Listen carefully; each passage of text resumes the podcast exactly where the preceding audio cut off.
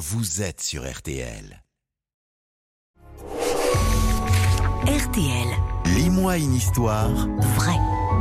Chaque jour de l'été, une histoire pour les enfants. Lis-moi une histoire vraie, donc une histoire pour euh, tout apprendre d'un personnage, d'un objet iconique, d'un monument. Certains ont changé le monde et dans tous les cas, ils sont entrés dans la légende. Et ce matin, question qui était Alice Guy, la première femme réalisatrice de cinéma? Laurent Marsic.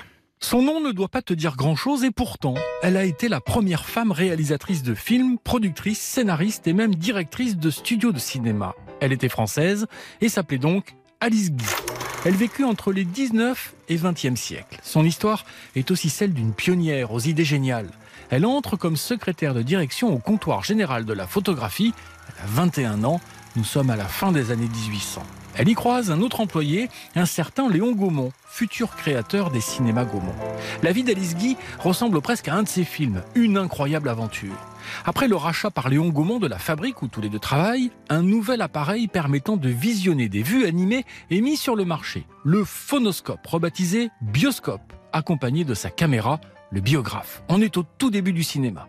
Mais ce sont des appareils peu performants et c'est un échec commercial cuisant. Alice Guy propose alors à Léon Gaumont d'offrir un cadeau aux acheteurs comme pour les dédommager. Bien des années plus tard, Alice Guy l'a raconté à la télévision. Enfin, il me semblait qu'on pouvait faire mieux. Et j'ai proposé à M. Gaumont de faire quelques scènes de cinéma. Il m'a dit oui, ce- c'est une affaire de jeune fille, en effet. Eh bien, mon Dieu, vous pouvez essayer, mais à une condition. C'est que votre courrier n'en souffre pas. Des vues comiques, des petits films qu'elle propose de réaliser elle-même.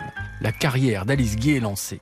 On lui doit aussi plus tard ce qui est considéré comme le premier péplum de l'histoire du cinéma, La Passion de Jésus-Christ. Nous sommes en 1898.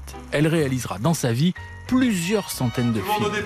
Aux États-Unis, elle crée une société de production avec son mari, la plus grande des États-Unis. On est avant la naissance d'Hollywood. Et le moteur est demandé. Mais la vie d'Alice Guy va prendre un tournant dramatique. Après son divorce et la vente de sa société pour éponger les dettes contractées par son mari, elle revient en France et tente en vain de récupérer ses films. Elle n'en retrouvera hélas que trois. Elle meurt à l'âge de 94 ans en 1968. Et chaque année, en souvenir de son travail et de son combat pour que les femmes puissent trouver une place juste dans le monde du cinéma, un prix est remis, le prix Alice Guy, qui récompense donc chaque année une réalisatrice de film. Merci beaucoup Laurent Marsic. La vie d'Alice Guy, histoire tirée des collections BAM et les grandes vies aux éditions Gallimard Jeunesse à retrouver.